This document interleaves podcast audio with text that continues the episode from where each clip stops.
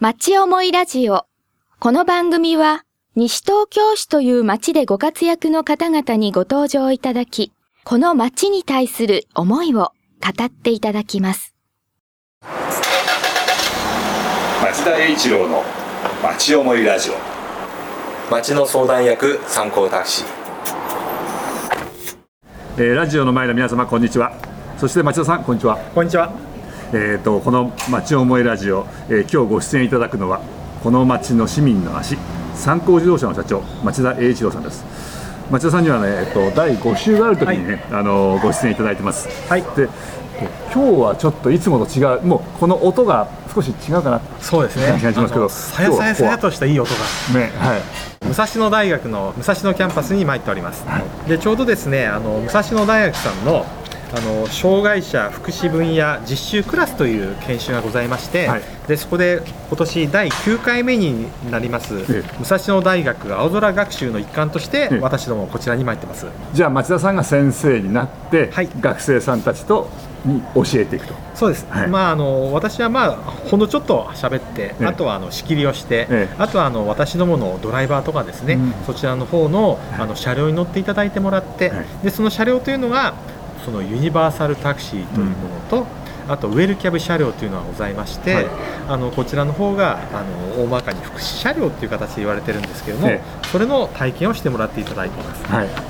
じゃあ今日は、えー体験授業というような感じですね。そうですね、はい。やはりあの座学だけではなくそういうような形で体験していただくという授業になっております。はい、その今日の授業の話だけではなくて町田さんとは最近いろいろあのお話をする機会が多くって、はい。町の中でいろいろはいお酒を飲むこともありますね。そうですね。この前のあの武者バルというのがあって、はい。あのそれであの田無の駅前ですね、ええ。面白いあのイベントがございましたね。ええはい、じゃあ今日いろいろお話聞かせてください。はい、はい、じゃあこんにちは。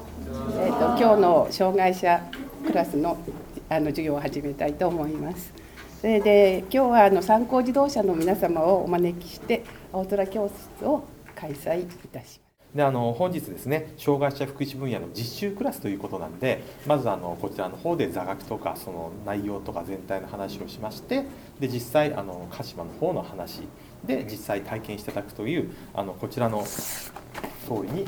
やりたいと思っています。ですねあの全体の流れの話をしますけれどもまずはこちらの方を見ていただけますで。できるだけ外出して興味を持ったことにいろいろやっていただくという形が一つの方法としてありますあの今まではあの移動困難者っていう概念があったんですけどもさらに広くなって移動制約者。ですからあの結構年取られた方で場合によってはね30メートルぐらいしか歩けなくなっちゃうとか。で変な話ですけども80歳になると片足で立つことができないとかですね。筋力の衰えとかあると。そうとそういうような方々にどうしましょうというので一応西東京市の方で、まあ、このユニバーサルデザインタクシーというのを一つ西東京市の方も推奨していきましょう。でそうすることによって、まあ、この移動困難者とかですねこちらの方で交通空白地帯ってこういう概念があるんですけども自分の家を出てからあの公共交通すなわちバスとかあのタクシーも公共交通なんですけどもそういうのにアクセスできると。いうような形で一応西東京市の方がやっています。ご清聴ありがとうございました。町田さんあの実習で今、あのタクシーの車をここに来て、はい。えー、と3班に分かれてやってるみたいですけどそれぞれどんなことやってるんですか、そうですね。一つはもうそもそも論の車椅子の使い方、あはい。で車椅子もですね押したことあるけど座ったことないっていう方とかもいますんで、うん。それの体験とか使い方、で2番目があの西東京市の一点一品にもなりましたユニバーサルタクシーのはい。乗降体験、で最後があの我が社に13両あります。ウェルキャブ車両というね後部座席が回転する車両。こちらの方の乗り降りを体験してもらっていただいてもらってます、今そのちょうど僕ら立ってる前のところの、はい。見た目普通のタクシーと同じですけれども、はい。あの後ろの座席がちょっとなんか違いますね。そうですね。後ろの座席が回転しますしあと左後ろのドアが普通のより大きくなってるんですね。あ乗り降りしやすいようにこう大きくなってますね。そうなんです、はいであとドアが90度まで開くという形なんで、はい。車椅子の方の乗降が大変しやすい、あの車両となっております、はい後部座席の左側のところが左座席の左側がこう今外へ向いてこう90度回ってますよね。そうです。ですからあのイメージしてしますと洋式のトイレにあると思うんですけれども、はい。車椅子から洋式のトイレに自分で移れる方は、はい。そのまま乗り込めるというイメージになっています。で乗ったら椅子を回転させて前へ向くとそうなんです。ちょうど椅子の下にまた足置きがついておりまして、はい。足置きの上に乗せてそれで回転するという形になっております。やはりあの足の不自由な方ですとあの観測の方が全く効かないという場合、そのまま回転させるとぶつけてしまうこともございます。それなんで下の足置きの上に乗せて回転させるような形となっておりますこれが、えー、とななんていうんでしたかこの車両の名前は。ウェルキャブ車両という車両でございます、はい、これはあの参考自動車にたくさんあるんですか？そうですねあの全部の40台のうちの13両がそういう形になっております。もう3分の1が。はい。では普段はこれはあの普通のタクシーとして気がつかずに乗ってる人もじゃあたくさんいらっしゃるわけですね。その方の方が多いですね、普通のようにあの自動ドアで開きまして、で乗車して、ただあの、座席のところになんか切れ目があるなという感じで乗ってる方も多いかもしれないですね。はい、向こうの方にあるもう一台の方の車は、はい。あの車椅子でそのまま乗れるみたいですねあれは。そうです。あの車椅子ごと乗れる車両という形になっておりまして、あの西東京市の交通計画の方でもこういう車両を増やしていきたいという形で、市の方にも指定をいただいてもらってます。で車椅子の方がそのまんま、えー、と車タクシーの中に乗り込んで、ね、後ろがゲートが開いてそこにこう乗っていくわけですね。そうです。乗っちゃってそのままそこで、えーもう車椅子を固定して、はい。タクシーが走って走っていくと。そうです。ですから後ろから乗る場合はリフト式とスロープ式と2つあるんですけれども、あの我が社にあるのはスロープ式で乗れる車両となっております、車椅子の体験、はい。今皆さんやってらっしゃいますけども、はい。なかなか難しいみたいですね車椅子のね。乗るっていうかこう、はい。つまりあの押す方も乗る方もっていう形がありまして、えでやはりあの例えば段差ですね、はい。で車椅子乗り慣れてる方えと乗り慣れてない方といまして、で今乗り慣れてると自走で段差、そちらの方をできるのを。あの参考自動車のドライバーさんが今あの、ね、一人でこう段差を乗り越える動作を見せていただきましたけど、はい。ああいうこともできちゃうんですね。そうですね。ただあの一番のリスクとしては弾みがつきすぎると後ろに行ってしまい頭をぶつけちゃうと。で今ブレーキかけてる状態です。はい。でこれを解除してその時片手はギュッと車椅子を押さえてる。はい。はいじゃあちょっと上げてみてください。そこの段差を。ギリギリまで持ってって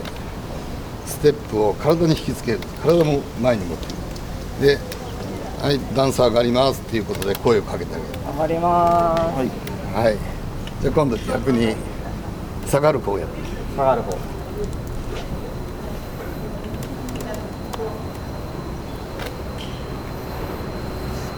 それはハンドブレーキついてるからそれ利用してもいいですね下がります。で前はドンと打っちゃいますから体重かけて、えー上げ気味にして引っ張ると。ここを上げることによって90度開くことができます。だいぶこの開口部が大きく見えると思うんですけどドアも大きめにできてます。車の特徴ですがこの見えます？この座るところなんですけどこの部分が90度外側に開くようになってます。そうしますと車椅子から乗り降りするときに、まあ、一回立ち上がれる方であればここをこう捕まりながらこう座りやすいということでちょっと回転させてみます。このこれ引っ張ることによってこれぐらい外に出ます。ですからこれが90度じゃあこれから、えーこの今日の、えーこの実習をやってらっしゃる高田先生、えー武蔵野大学人間科学部社会福祉学科准教授高田明子先生ちょっとお話を伺ってみたいと思います。先生これはもう毎年やってらっしゃるんですか？今年で9年目だそうですけれども。先生は実際にはこれは？私は今年赴任したので初めてなんですけれども、どうですか？初めてこういうのをご覧になられて。えーとても素晴らしいと思います。と特に私長いこと障害者福祉の現場とかあの教員もしていましたのであの障害者のこういうあのハードなあのケアが進んでいるというかバリアフリーが進んでいることにすごく驚きましたし実際に障害者の方がとか高齢者の方がこういう機能を使って多く街に出ていただけるようにと希望しています。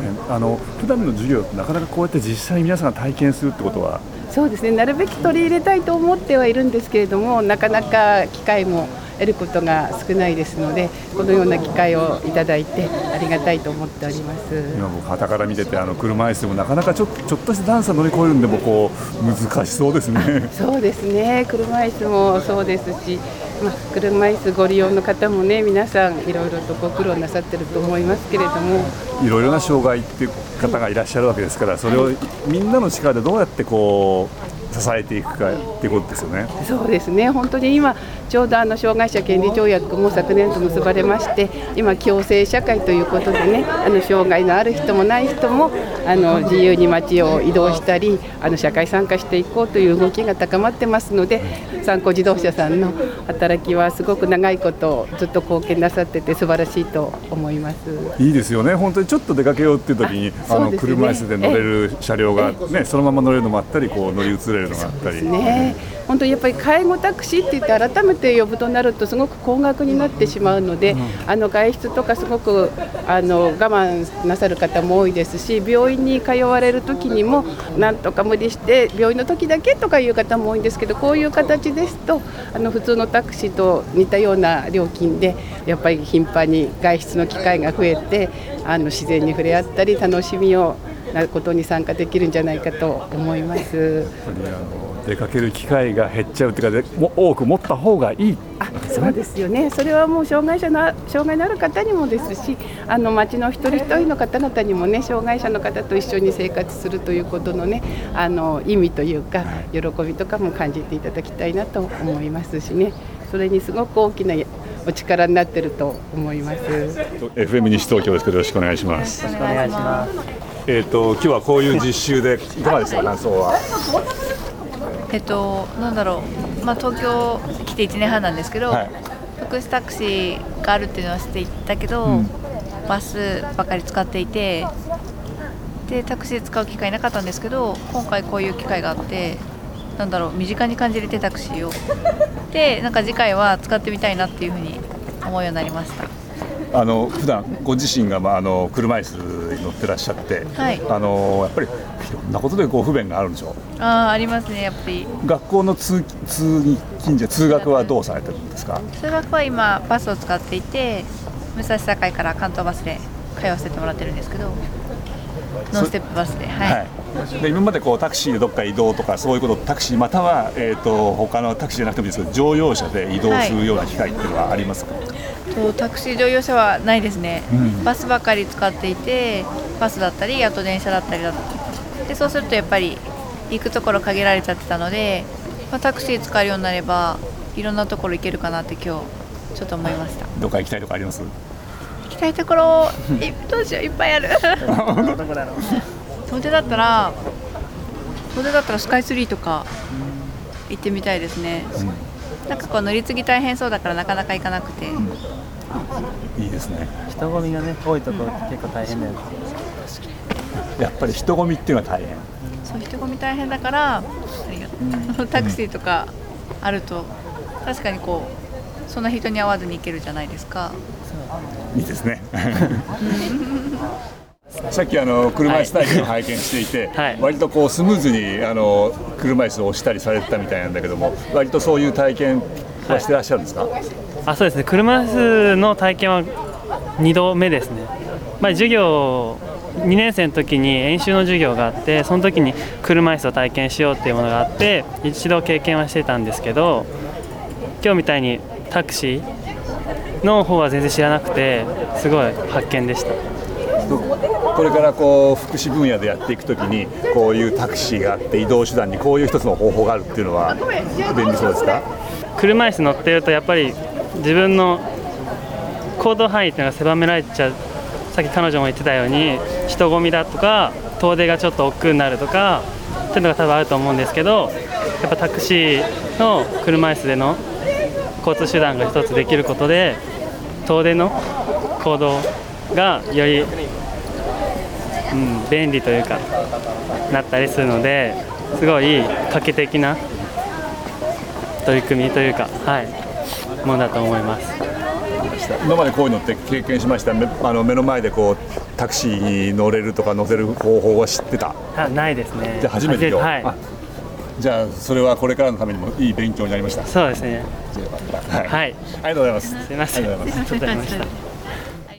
町田さん本当にあの学生さんたち一生懸命やってらっしゃいますね。そうですね。で今日はあの天気にも恵まれて、以前はあの雨の中やったりとかもしたんで やはり今日は強烈な晴れ男か晴れ女がいたのかなというふうに思います、ね、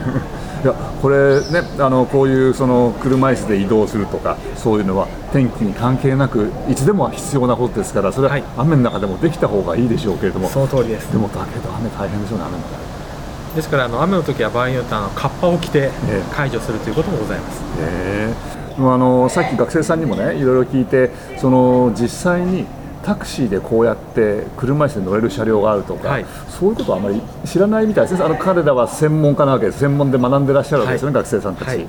なかなかそういうのがまだ知れ渡っていないんでしょうかねそうですね。やはり彼らのイメージとしては施設が持っているというようなイメージが強いみたいなんですね、うん。ですから普通のあの一般のタクシーで持っているということに関して、まだこれはやはりまだ我々の PR 不足ということもございましてやはり PR していかないとん。ダメなのかなというふうには思いました、えーあの参考自動車の中でこの、えー福祉車両っていうのはどのくらいの台数があるんですか、はい、で40両のうち1両が福祉専用車両という形でございましてで2両があのユニバーサルタクシーという形になっていまして、はい。この3両がラクティスというスロープ式の車両になっています、で残りあの台数のうちのあの13両が、あのウェルキャブ車両といいまして、はい。後部座席が回転する車両となっています。でこれは分かりやすく言いますと洋式トイレに車椅子から、あの移れる方は、あのこちらの車両の方が乗り降りしやすいと思いますあの西東京市高齢者外支援サービス事業を自作しまして、その翌年の2001年からまさに介助タクシーっていうのを始めております、であのこちらの方のあの車椅子およびこの介助タクシーの利用者は、この9月末で約あの2万7000人弱、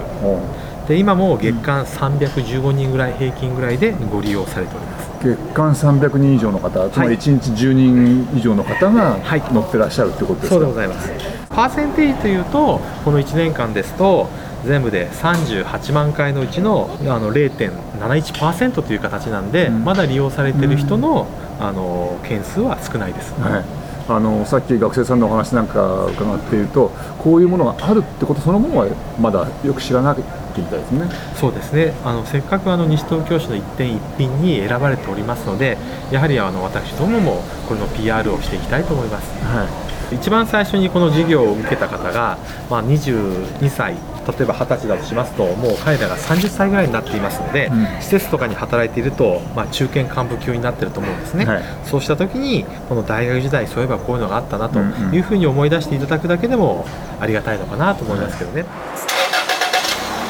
町田栄一郎の町思いラジオ。参考タクシードライバー募集中です。あの今日は、えー、と福祉車両それからユニバーサルタクシーとい。うような形ですごく僕も実際に、ね、見せていただいて学生さんたちもすごく新しい経験をしたし、僕も新しいものを見てあこれが町田さんが普段おっしゃってらっしゃることなんだなというのを実実体験というか、まあ見せていただきました。ありがとうございます。でこれは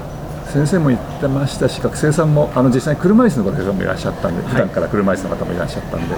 このタクシーがあることで出かけるチャンスが増えるっていうことを、ね、お話しされてましたよね。はい、ですからやはりあの知的好奇心を広げるっていう形では帰りが遅くなることもございますし、そういう時も使っていただけるまさにユニバーサルツーリズムの原点で、そんな形で好奇心のお手伝いしたいあなたの行動範囲を広げたいという形にこれはちょうどなるのかなと思っております。ユニバーサルツーリズムにこう、誰でもが出かけるチャンスを持てるというのにつながるわけですよね。そうでございますまたじゃあこの後、えー、と第5週があるのが、えー来年の1月になりますんで、今日はどうもありがとうございました。どうもありがとうございました。お楽しみいただけましたでしょうか？町思いラジオ。この番組は、ポッドキャストからもお聞きいただけます。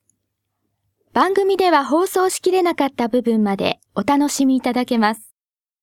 詳しくは、FM 西東京、または、町思いラジオで検索してください。